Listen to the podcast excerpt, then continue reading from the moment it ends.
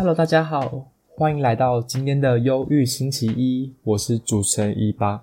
今天是十二月十四号，马上就要进入二零二一年了。那二零二零年在这剩下十七天的日子里面，大家还有什么事情还没做的，可以赶快去做，不然过了这个年，好像那时候一月许的愿望好像是垃圾。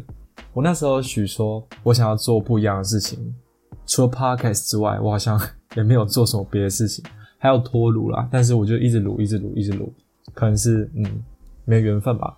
那我上礼拜我去耶诞城哦，每年都一样，都人挤人，然后很多情侣，每次去都很尴尬，但是就是吃个气氛嘛。祝大家可以在十七天里面就赶快脱乳，我也赶快脱乳。那今天要讲什么呢？就是拖了两个礼拜的五子命案哦。二零零六年发生在花莲的人伦悲剧，还有我最期待的校园鬼故事，超级期待！我天呐！那学校要讲哪一间呢？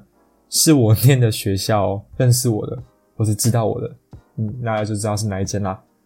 我不方便透露名字，我就怕被告。就是一间在桃园龟山，还有台北建潭都有校区的大学，记得听完哦。那先感谢各位，因为第一集跟第二集的流量还有回响，其实比我想象中的还要好。我本来以为会挂蛋或是没多少人听，但其实，哎，好像还可以耶。就谢谢大家，我会继续进步的。希望大家在听的时候可以帮我评个分，写个评论，花你们十秒钟而已，订阅帮我按下去，可以收到我最新的通知哦。那事不宜迟，我们马上就开始第一阶段的案件时间。好，我们今天要来讲花莲五子命案，拖好久，今天终于要来说了。二零零六年的九月份，在花莲县吉安乡发生了一起震惊社会的五子命案。刘家的五名子女，包括长子刘玉成、次子刘星辰、长女刘其珍、次女刘其恩，跟小儿子刘北辰，被发现以胶带、铁丝捆绑，沉尸在二楼的浴室。这是一起非常怪，想说，哎，为什么要杀掉这五个小孩？跟第一集的红肉坛其实蛮像的。那父母就不知道跑去哪，现场让人看了之后，哇！很惊悚啊，又很心疼，想说年纪轻轻的，然后结果就不幸遭到杀害，觉得很可惜。那没想到在二零一五年的六月份左右，一名猎人误打误撞就发现说有已化为白骨的两颗头颅就在地上这样子。经过 DNA 鉴定，两名死者就是失踪已久的刘志勤夫妻。那警方当时研判说他们是服毒自杀的，全案就侦破。那我们从头开始说哈。二零零六年的九月，吉安村上的一间屋子里面，然后邻居就闻到说：“哇，好臭，一直有恶臭飘出来。”那家的人也很久都没有出来跟他们聊天呐。他就闻到恶臭后就报警，警方就进屋。他先巡视一楼，一楼是有嗯不少苍蝇在那边飞来飞去，可是什么都没有。警方就上二楼，一个浴室外面门口就很多苍蝇都聚集在那边，警方就觉得很奇怪。通风口啊、门缝啊，全部都被胶带粘起来。警方都觉得这没有问题，就踢门进去，结果就赫然发现说，刘家的五名子女的尸体以凄惨的状态堆叠在二楼，有三个儿子跟两个女儿嘛，手脚都被铁丝捆绑，然后眼睛啊、口鼻都被胶带缠绕这样子，然后再套上塑胶袋，死状可以说是非常的凄惨。那警方之后就在这个屋子里面这样子搜搜搜。就在家里面发现有两张求救字条，还有一些现金，内容就是说二十五号遇绑票控制中，孩子危急，尽速报警 SOS。还有什么二五八巷二十五号遭绑控制危急，请尽快报警。可是他的父母刘志勤还有林真敏都不知道跑去哪了，就人间蒸发了。那我刚刚有说二零一五年就发现到他们的白骨嘛，经过鉴定就是他们两个。那警方发现说，这对夫妻在花莲有三间农场，生意非常的好，但是财务记账却模糊不清，两人有高达一千万的债务必须偿还，推测说是不想要牵连到他的五个小孩，分别选择在他们落单的时候进行杀害，就跟第一集的那个红肉坛事件其实蛮像。警方那时候有说，应该就是债务问题，然后还有那时候说家里面不谅解，许多的问题导致他的自杀。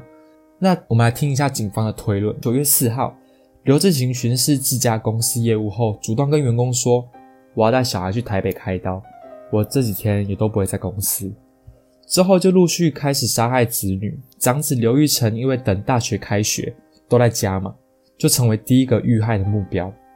中午，刘家的小儿子刘北辰放学回家，被母亲灌药，在有意识的状态下，双手被刘志勤以铁丝反绑，并以铁丝从脖子缠绕到嘴巴，而下颚也因为挣扎加上捆绑力道过猛而脱臼。那为什么警方会推论说是？他爸爸做的呢，是因为他没有找到摄影机，然后摄影机里面有 SD 卡嘛，哎，SD 卡就拿出来读，结果里面是一堆照片。那有照片就是那个妈妈拍摄，然后是爸爸在捆绑自己小孩的照片哦。那晚上，刘家次子刘星辰因为课业繁重，然后最晚回家，之后就被母亲迷昏。根据法医解剖表示，因为长子、次子跟小儿子胃里面都没有食物。研判可能都是用餐之前就被杀害了，连饭都没有吃就走上最后一层。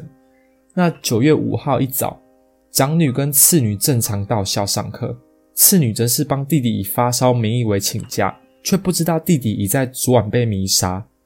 那早上的七点五十分左右，次子没有到校嘛？那高中老师打电话到刘家询问，结果他妈妈跟他说：“哦，他身体不舒服啊，然后在家休息，明天就过去啦，没事。”那就打发掉了，然后老师也觉得说，哇，很正常啊，因为每天都有这种事情发生嘛，也没有起疑。那晚上，长女跟次女在用完晚餐后被母亲迷杀，而身上穿的学校运动服还来不及换。结果你们知道吗？在七点二十分晚上左右，邻居看到刘七的林真米到巷口倒垃圾，还跟邻居啊聊天啊，有说有笑的。然后邻居等一下要拿鱼给刘家，敲门却没有回应了，轿车也不在家。就已经跑掉了，哇，很可怕哎！就是把自己小孩子杀掉，五个小孩都杀掉，然后全部丢在浴室，然后下去倒垃圾，然后还可以跟邻居有说有笑的，然后讲一些平常发生的事情。我觉得真的很冷血，然后也很令人生气。五子命案大概讲到这边，那也有很多传说，那我来讲几个给大家听一下。一，一位跟刘家关系不错的罗姓妇人，常在半夜见到那五个被杀害的孩子。还有说，哎，由于命案迟迟无法侦破，警方甚至动用了宗教的力量，像是观落音啊、亲魂沟通都尝试过。那其中一名承办的远警，他的老婆就在当晚半夜，在窗外看到一个理平头、穿制服还有戴眼镜的学生。但由于警方家中设有铁门，这个学生必须穿过铁门才能走到那个窗户。后来远警拿出那死去五名的子女的照片给妻子指认。他妻子就说：“哎，这个就是刘家的长子刘玉成，所以其实长子啊、次子或者小儿子、女儿，其实都有试图想要告诉我们一些到底是谁杀害杀害他们的，跟为什么。还有说，哎，曾经有一名远警不幸也住进去七天，本来我很强壮，身上都没有病痛，那出来后就大病一场，然后还差点就是过世掉这样子，还蛮可怕。但是也没有托梦啊，也没有遇到任何事情。”还有啊，就是刘家隔壁的护士在凌晨回家的时候，看到一个小妹妹正拿着钥匙开自己家的门，她觉得很奇怪啊，为什么会有小妹妹在开我家的门？那护士就说：“哎，你不就是刘家的小女儿刘奇恩吗？”可是护士因为很疲累嘛，没有想那么多，只跟小妹妹说：“哦，不好意思，我走错家，哦，没事。”啊，小妹妹才走到刘家门口，突然消失了，护士才想到说。刘家那五个小孩不是都已经被杀掉了吗？他怎么会在这边开门？那这几个都是网络跟新闻常看到的灵异传说。刘宅之后也变成神坛啊，也有一些人住进去，但是都没有听说什么灵异事件。最后入住的是一名女性，那很快就搬走了。所以刘家到目前为止都是一间空宅，就是一间凶宅，没有人敢住啊。那这件事情大概讲到这边，我来讲一下我的想法好了。其实就跟第一集的红肉团事件差不多啊，都是爸妈狠心杀害自己的小孩子，可能因为负债或是其他原因，压力很大，不想牵连到那自己的小孩，所以就选择杀害。幸好我家庭不是这样子，其实我觉得大家的家庭应该都蛮幸福美满的，都不太遇到这种事情哈。因为大儿子其实也才高中高三，要等大学，连大学都还没尝到那种开心的感觉。就已经死掉了。最小的小儿子啊、小女儿，其实很多事情都还没有尝试到，然后也没有开开心的过完他们该过人生，就被这样狠心杀害，其实真的蛮心疼的。好，那事情讲到这边，我们马上就开始我们第二阶段故事时间。好，那今天要来分享关于学校的鬼故事哦，我超期待的耶！很多学校都有灵异谣言嘛，像网狗去拍过的阳明山大学，我不能讲校名。那之后会再跟大家分享，我会做一些整理。那这些故事我也是收集蛮久的哈。桃园有一个长篇，那台北则是有六个短篇哦。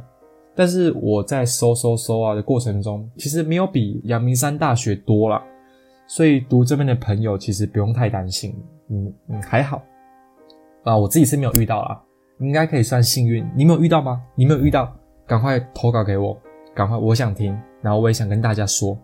那马上进入故事时间喽。首先来分享台北建潭的楼梯大学，这样讲大家都应该知道是哪一间吧？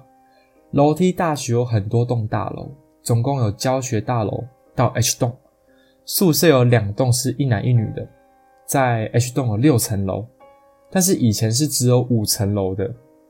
那在有一次，一架小客机撞上 H 洞，整架飞机插在 H 洞上，从此。H 栋成了多事之地，蛮可怕的。我记得以前也有个新闻是那时候闹得很大，复兴吗的那个客机也是这样咻撞到旁边就掉到河里面，里面人几乎都没有活着。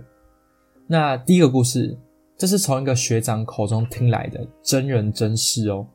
有一位前几届的学长，他在 H 栋六楼暗房洗相片，他底片太多啊，洗不完，他就一个人很拼命，赶快洗，赶快洗。等到晚上了，还是很多啊。那这位学长就说：“哇，我干脆在暗房洗一洗，洗到结束好了。”到了晚上，他一个人洗相片，突然有一个女生走进暗房跟他聊天。学长很认真的洗，但也有陪他聊天，只是没有抬头看他，以为是哪个学妹觉得他很帅，所以就没有想太多。反正有人陪聊也是不错啊。那聊一聊聊一聊，那个女生突然消失了，学长也没有太在意，继续洗他的相片。等到隔天早上起来看他洗好的照片，发现他照的都不见了，全部都不见了，变成以一张张不同角度，而且是以第三人称的角度看他洗相片的照片。那暗房都是有反锁的嘛，不能有一点点外面的光线，所以是不可能有人进去暗房还拍他的照片。其实现在是深夜，大概一样是十二点左右。我讲这个故事真的好毛，而且这是真人真事哦。可想而知，那个学长看到照片一定会，到底是怎样？哇，超可，这个这个真的很可怕。那接下来，台北校区有很多楼梯是大家知道的，就是俗称楼梯大学嘛。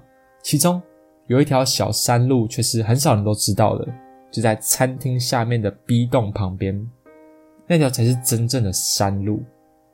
但是可以说是楼梯大学的通往很多地方的最佳路径了。那重点在于说，那边曾经有两架小飞机撞上过，其中有一架上面有一对老夫妇掉到这条小山路上后就死掉了。之后，只要有学生啊或是其他人晚上走这条捷径，都会看到这对老夫妇坐在山腰上看着你走过去。但是这也是真的有人看过，而且不止有一个人看到，就在那边坐着，然后看着你走过去。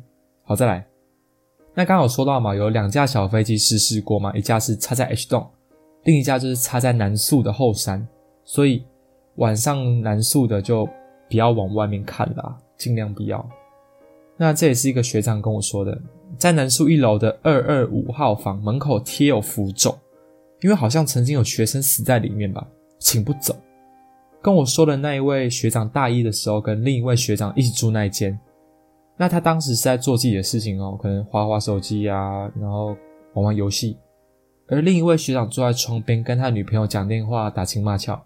突然，他感觉有一个人穿过他身体，是真的用穿的，就是那种先跟人相撞再穿过去的感觉。我觉得很难想象啊，穿过去吗？那就是好兄弟啦。那好兄弟穿过去，那是什么感觉？可是会不会想要尝试？好在。在前几年，暗房不是在 H 栋六楼的时候，它是在 F 栋的一楼。那现在是封起来状态，我是完全进不去的。这就要追溯到几年前，那边曾经有发生一起火灾，暗房连几间烧起来，出去的门卡住了，据说是五名学生活活烧死在里面，之后才移到 H 栋的六楼。到现在晚上时都还可以听到有人在里面说打不开，门打不开啊，打不开啊。那楼梯大学的电视台跟电台是很有名的，因为那边有新闻系呀、广电系呀，都在那边。那电台有六间录音室，但是学长姐会跟你说，我们只有五间录音室哦，编号一二四五六。诶，怎么没有三号？因为有一次，一个学姐在里面录音的时候，不小心被外面的人反锁，结果录音室有隔音嘛，外面人也不知道，那个学姐竟然就活活的死在里面。那第三录音室从此就封闭了，在电台里会有人开玩笑说：“哎，不要吵啊，你在闹。”我就叫你去三三号打扫哦。那有些话是不能乱开玩笑，也不能乱说的，说不定他就被那个学姐跟，你知道吗？好，再来，这是发生在下班的真人真事，是一个女同学跟我说的。在不久之前，她跟一个女孩子晚上在 H 栋前聊天，那聊一聊有尿意嘛，需要排放，她就跟那个女同学说：“哎，我想尿尿，我们一起去厕所好不好？”那厕所都是有灯的吗？但是管理员在他们到之前都把灯都关了，他们两个只好摸黑开灯。可是另一个女同学不敢进去啊，她只能一个人进去找，很暗啊，不好找。但那个女同学也等得不耐烦，就跑进去摸黑摸一摸，摸到电风扇的开关，想都没想就按下去。结果先进去的女同学就听到一声尖叫，以为是后进来女生叫的，就说：“哎，干嘛尖叫？吓到我了啦！”可是后进去的女同学并没有尖叫。而且管理员是刚检查好才走的，确定里面是不会有人的存在，就只有他们两个而已。好，那这六个故事就先到这边。那楼梯大学的鬼故事是真的没有比阳明山大学多啦，所以其实读那边的人真的不用太担心哦。那马上就开始我们龟山校区吧。好，这个校区就是我所念的，嗯，知道人就好。这个故事是在 PTT 由你来这个人撰写的故事，我觉得还蛮好听的。读这边的人就认真听吧，以下就以我来代替，马上开始喽。我大学时是读位于龟山的学校，当时因为家中有低收入户证明，所以很幸运的获得校内攻读的机会。当时在校内兼了两份工作，一份是假日的巡逻，一份是清洁攻读。那攻读过程中，其实遇到很多次灵异事件，但这些事件都彼此不相关。这次就来说说我假日巡逻攻读生的生涯中唯一一次集体遇到的事件吧。所谓假日攻读，顾名思义，就是在周末啊或国定假日留校巡查被分配到的系馆或建物，看看有没有陌生人闯入，或者检查各个系办教室或门窗有没有锁上。巡查的次数跟间隔因人而异，我的习惯是每两个小时就巡一次，值班时间大概六个小时左右，算是有点轻松，但是有点无聊的工作，所以时常我都会带笔电去打报告，或是带小说边读边执勤。自从当了巡逻的工读生啊，与学校早晚班的警卫我都混得很熟，平常聊天他都说到。常常半夜巡逻，在一一栋的教室休息室就发现了四脚兽。四脚兽是什么？大家应该都知道吧？就是咿咿呀呀、咿咿呀呀，做一些嗯，你懂。那些四角兽们被发现的时候，一脸惊恐啊、畏惧，加上错愕、害羞等情状，在警卫大哥生动的描述下，真的是历历如绘，很好笑。这不禁让我们这群聚首于各大楼的攻读生，个个摩拳擦掌。恨不得在每次打卡离开之前，都翻天覆地的巡查几遍，看看自己能不能看到那传说已久的四角兽。尤其是我，因为本校的观光语文大楼是 P 栋，跟综合教学大楼是一一栋，就是他巡查的主要地盘。P 栋是老大楼，一一栋这是我在大三的时候吧，学校铲平后山盖好的。那当时这两栋流传的故事很少。至少在我之前，我只听过徐良姐说 P 栋地下室非常阴，没事不要去，如此而已。那我先跟你们介绍一下两栋建筑物的地理位置好了。P 栋跟 E 栋的位置是一前一后，基本上相通。因为学校建在山坡上，所以 P 栋二楼连接的是 E 栋的一楼，而我也主要是沿着这栋，而我主要也是沿着这条路线一层一层的巡查上去。一栋的二楼到七楼都各设有一间教师休息室。所谓教师休息室。就只是一间有两扇安全门的小房间，位置就在各楼层厕所外面的右侧，摆设都一样，就只有一扇窗，然后廉价沙发，用意应该就是要让老师有个暂时休息的空间。可是我从来没有看过有老师在里面休息过，反而就是我们这群工读生，偶尔因为好累哦，睡眠不足，就来这边偷懒一下。那我当时可能因为太过幸运，以致能亲身经历了一次狩猎四角兽的过程。某个周六晚上，临近十点的下班时间，因为常常有情侣会趁我不注意的时候闯关啊，跑到一栋的顶楼看夜景。但因为顶楼周遭只有铁栏杆，很容易发生坠楼，所以我总会在下班之前巡查最后一次，在前往总务处跟其他工读生会合打卡离开。当我逐层巡逻到七楼的时候，远远就听到厕所旁边那间教室休息室发出了男女嬉笑的声音。于是我就放轻脚步，慢慢靠近，听到的嬉笑也逐渐转为呻吟，心想说：“终于让我抓到了哦！”当下我并没有把安全门用力推开，气势万钧的大喊说：“你们这群狗男女，终于让我抓到了哦！”而是走回另外一侧，用无线电通知其他工读生一起来见证这奇迹的一刻。此期间，呻吟声忽大忽小，不时还能听到沙发撞击墙壁的声音。虽然当时一方面觉得有狩猎的兴趣，但一方面却又十分的清楚感受到自己好像被别人盯着，那种感觉难以形容。心中虽然觉得不太对劲，但好奇心终究还是驱驱使自己的直觉跟疑虑。不久后。当晚，在各栋值班的工读生都来了，大家都清楚听到了房间所发出的碰撞声跟声音。其中一个个性大喇喇的工读生，我们就俗称他小白，因为他有点白目。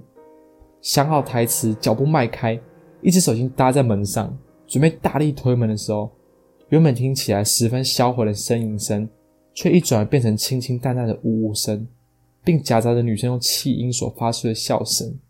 哇，很可怕！本来是呻吟声，然后变成这种这种很诡异的笑声。那除了小白之外，其他人就面面相觑，不知是否该继续行动。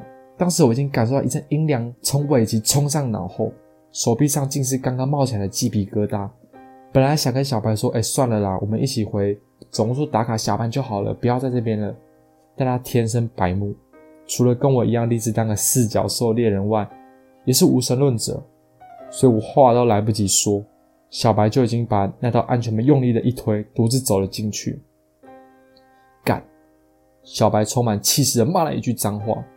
我以为小白是在骂那那对装神弄鬼的四角兽，只看他一个人大摇大摆走出来，跟我们挥了挥手，说：“休息室里根本什么都没有啊！”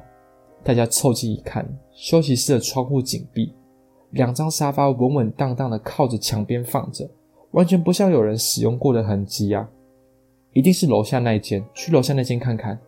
被我抓到，我就让他们好看。这位眼白多，而且对周遭环境改变异常迟钝的小白提议着，还真的很白目哎。于是三四个工读生特别加班，跟着小白沿着楼梯一层一层的往下搜索。六楼、五楼、四楼、三楼、二楼，每一间教室休息室都找过了，可是什么都没发现。过程中好像都没有人听到。当我们踏出七楼那间休息室的时候，有一个女子的气音，轻轻的说：“嘿嘿嘿，来找我啊，来找我啊！”而就在那每一扇被小白大力推开门慢慢关上前，都有一束长发快速的扫过。当下我没有说出来，除了怕是自己眼花之外，按照过往经历，也不想在这种情况下惹上麻烦。就在搜索完二楼那间休息室的时候。小白终于觉得情况有点不对，也有一个特殊的感应。感，我想尿尿。这就是他个人特殊的感应。但当众人陪他上完厕所，经过那间休息室的门口时，小白突然朝 P 栋的走廊狂奔过去。在大家反应过来之前，只听到他那充满恐惧跟爆发力的声音说：“靠背啊，快跑！”一溜烟跑下楼梯，不见踪影。我想大家可能或多或少都有被他的激情给感染，我自然也不例外。短短五十公尺，像是在比赛谁抵达终点的秒数比较少一样，应该说是逃命比较准确哦。而我恐惧使我比其他两位攻读生还要来得有干劲，是第二个抵达总务处大门的人。我到现在仍然在想，当时死命狂奔的这群人，在他人眼中看来，不知道该说是一群追着猎物的猎人，还是其实被猎人追着的猎物。那当众人在总务处门口集合的时候，小白才气喘吁吁地告诉我们说：“哦，我刚刚经过那扇安全门的时候，拔腿就跑，是因为他只想吓吓我们，看我们胆子到底有多小而已。”但作者心想说：“哎，有可能吗？”只可惜，这只是我心里所期待得到的答案而已。实际上，他所跟我们说的是，他突然听到有一个女生靠在他耳边，对他说：“找到你们了，我找到你们了。”很毛，我现在超级毛的。嗯，还真是蛮可怕的。但这样就完了吗？没有，隔天早上我还得一个人巡逻这两栋大楼。那天晚上，不仅仅平常会偷懒闲晃跑来跟我打屁聊天的工读生们，一个都没有出现，连我想换班，也没有人愿意跟我换。只因早班的工读生不知道从哪里听到昨晚的事情，都纷纷回复我说：“哎，我那天要约会，哎，我那天要写报告，我没有办法过来值班。”那在这样孤立无援的情况下，我只好自动减少巡逻的次数。本来一次值班巡逻约三次。那次直接被我砍半，减为一次半。那半次其实只有走到一栋五楼，绕了一圈，看着两侧电梯都显示着一楼，确认没有人上来，就沿着 P 栋顶楼的空中花园折返。那这半次安安稳稳，什么事都没有发生。那我在心里告诉自己说：“嗯，昨天或许是一场单纯的闹剧而已吧，没事啦。”那第二次巡逻的时候。因为临近下班时的打卡时间，加上深夜才有情侣偷跑上一栋看夜景，所以再怎么害怕，我依然还是会逐层的仔细巡视过一次，手中握着从桃园市区某大庙求来的护身符，边走边默默小声念着说：“对不起，打扰了，对不起，我只是工读生。”一样的七楼，这次安安静静，只有我的喃喃自语跟脚步声，月光从窗还有玻璃照了进来。当我走过的时候，拉长了我的影子。没关系，我只是觉得好玩。声音轻轻的从我耳边传来，在那个休息室要转进女厕的通道处，有一个颜色稍淡且近乎透明的女子人形，长发披肩，但面目模糊，跟我面对面站了一会儿，就慢慢消失了。那后来辗转听学弟妹说，有观光学院的同学。夜间教程下课之后，曾经在一栋四楼的饮水机前装水看过这个女生。她穿着红衣，披着长发，但都看不到头，因为她飘荡在女厕通道上，肩部与天花板相接。那这位见多识广、胆子极大的女同学要拿出手机拍照的时候，便一闪即逝。那在后来的巡逻生涯之中，我还有一次看到她，但她只是静静的面向着教室休息室的窗户。我依然看不到他清新的面孔。我本来想大着胆子走进去问他为什么徘徊在这边，但我转念一想，他会徘徊在这，必然有他的故事跟他的苦衷吧。于是我就作罢了，只朝着他的所在送了一声佛号，便默默的离开了。那还有第二个故事就是，当时曾听打工地点的同校学弟妹说，有人曾在晚上六点多的一栋二楼看到一个小男孩。约国小三四年级的年纪吧，穿着有点破旧的衣服，面露微笑，从远远的地方朝他跑过来，一边跑一边跟他挥手。学妹接着说，那个小男孩站在一栋天花板密集的灯光甲板上，像蝙蝠一样倒立，一路踩着灯光甲板，像跑百米似的朝那同学狂奔而去。我觉得没有最恐怖了，这已经是人在现场可以忍受的视觉极限了。这很震撼的，就是有一个人在倒立天花板，然后朝你跑过来。那幸好我没有遇到这个小男孩过。今天的故事就到这边。好，读那边的朋友应该都知道，那个空中花园还有龟山校区的夜景是真的很漂亮。其实晚上会上去看，我也完全不例外，因为有时候晚上下课的时候就会跟朋友一起走，一起走，走到那个空中花园看那个夜景，真的超级漂亮。我不敢保证我们的夜景不是最漂亮，但是一定数一数二的漂亮，也没有什么云，都是很清楚的夜景，所以。可以来我们学校玩，我们学校的夜景真的是很棒，但是，嗯，还是要注意自己的安全啦。那我们马上就进入我们最后的结尾时间喽。那今天节目就到这边结束喽，谢谢各位的收听。那我 IG 持续都有在募集投稿当中，是有人跟我讲一些鬼故事啊，那我之后也会一一的跟大家分享。谢谢各位的支持，我会继续努力下去的，不管在。这个年底，甚至到一月、二月、三月，我都会继续录音。谢谢各位的鼓励，还有嗯，加油喽！祝大家可以赶快脱乳，然后在圣诞节的时候可以有一个非常甜蜜的圣诞节哦。下礼拜请继续收听《忧郁星期一》喽！谢谢你今天的收听，拜拜。